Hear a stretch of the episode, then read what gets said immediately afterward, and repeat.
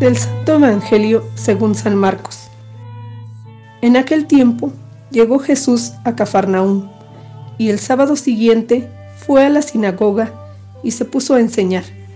Los oyentes quedaron asombrados de sus palabras, pues enseñaba como quien tiene autoridad y no como los escribas. Había en la sinagoga un hombre poseído por un espíritu inmundo, que se puso a gritar, ¿Qué quieres tú con nosotros, Jesús de Nazaret? ¿Has venido a acabar con nosotros? Ya sé quién eres, el Santo de Dios. Jesús le ordenó, Cállate y sal de él. El espíritu inmundo, sacudiendo al hombre con violencia y dando un alarido, salió de él. Todos quedaron estupefactos y se preguntaban, ¿qué es esto? ¿Qué nueva doctrina es esta? Este hombre tiene autoridad para mandar hasta a los espíritus inmundos y lo obedecen.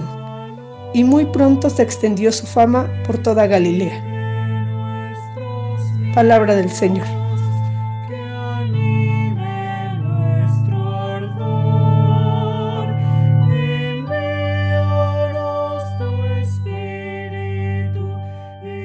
En este cuarto domingo del tiempo ordinario, el Señor se ha dirigido a nosotros a través del Evangelio de San Marcos, capítulo 1, de los versículos 21 al 28.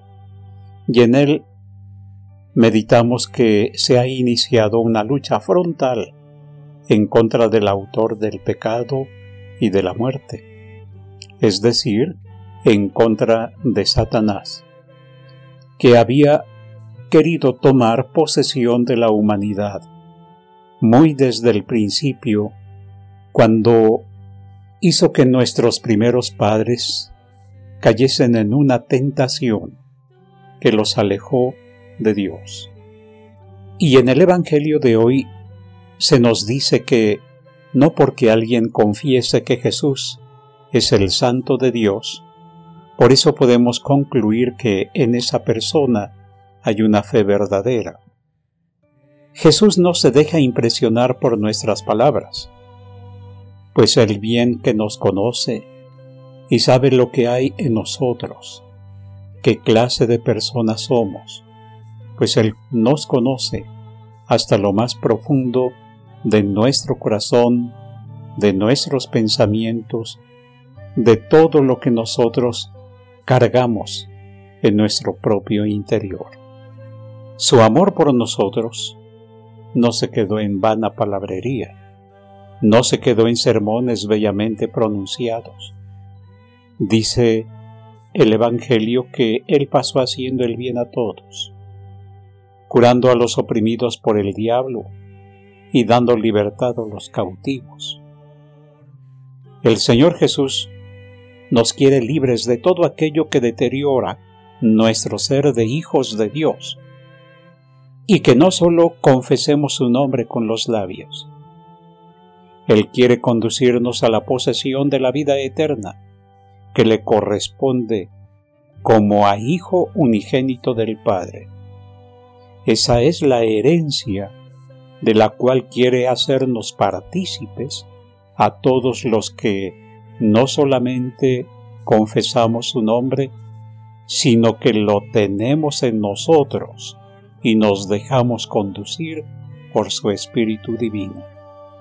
Efectivamente, unidos a Él, hechos uno con Él, hemos de continuar su obra de salvación a través de la historia, pues como iglesia que le pertenece, a nosotros corresponde trabajar intensamente para que el reino de Dios se haga realidad ya desde ahora en nuestro mundo muchas veces dominado por la maldad. El Señor se ha hecho cercanía a nosotros mediante su encarnación, y Él permanece en el mundo y su historia por medio de la Iglesia, convertida en memorial suyo, pues a través de ella Él continúa pasando entre nosotros, haciendo el bien a todos y cumpliéndose así aquellas palabras que Él mismo pronunciara según nos lo narra el Evangelio de San Juan. Como yo estoy en el Padre y el Padre está en mí, así yo estoy en ustedes y ustedes están en mí. Permanezcan en mi amor. Él se dirige a nosotros por medio de su palabra salvadora para conducirnos por el camino del bien. Por eso no podemos estar en su presencia como discípulos descuidados, sino que hemos de saber escuchar y meditar con amor su palabra, para adentrarnos en ella, para que esa palabra quede encarnada en nosotros, para ponerla en práctica y que nuestras obras hablen de que realmente el Señor está en nuestro interior. El Señor se convierte en nuestro alimento, pan de vida eterna. Por medio de la Eucaristía, nosotros entramos en comunión de vida con Cristo, de tal forma que su iglesia se convierte en un signo creíble del amor misericordioso y salvador de Dios en favor de toda la humanidad. Por eso no podemos reunirnos solo para dar culto al Señor y pensar que así ya le hemos sido gratos. Es necesario que aceptemos nuestro compromiso de ser en Cristo el Evangelio viviente del amor misericordioso del Padre, que hoy sigue acercándose a todas las naciones, a todas las personas, a cada uno de nosotros, y no viene a condenarnos, sino a salvarnos, liberándonos de toda esclavitud al autor del pecado y de la muerte. En medio de esta crisis por la que estamos atravesando, no tengamos miedo en proclamar el amor salvador y esperanzador que Dios nos sigue teniendo. Él quiere salvarnos. Él no nos ha abandonado pero a nosotros corresponde vivir con prudencia, con entrega, con generosidad, para no dañarnos ni dañar a nuestro prójimo.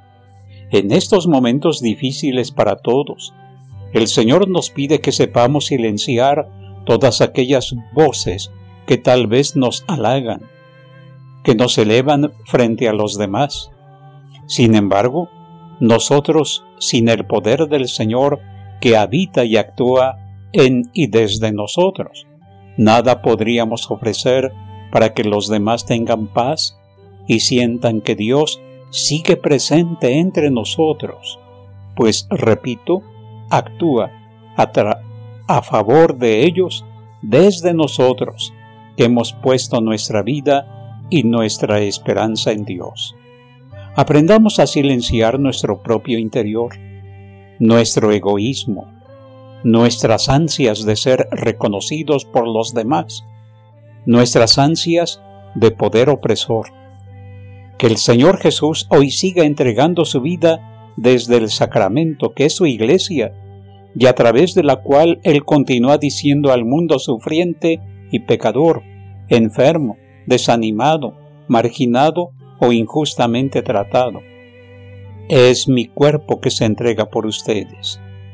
Es mi sangre que se derrama por ustedes para el perdón de sus pecados, para que recobren su dignidad de hijos e hijas de Dios y vuelvan a la casa paterna ante ese Dios y Padre que jamás ha dejado de amarlos. Que el Señor nos conceda ser portadores de su amor de su gracia y de su vida para la humanidad entera.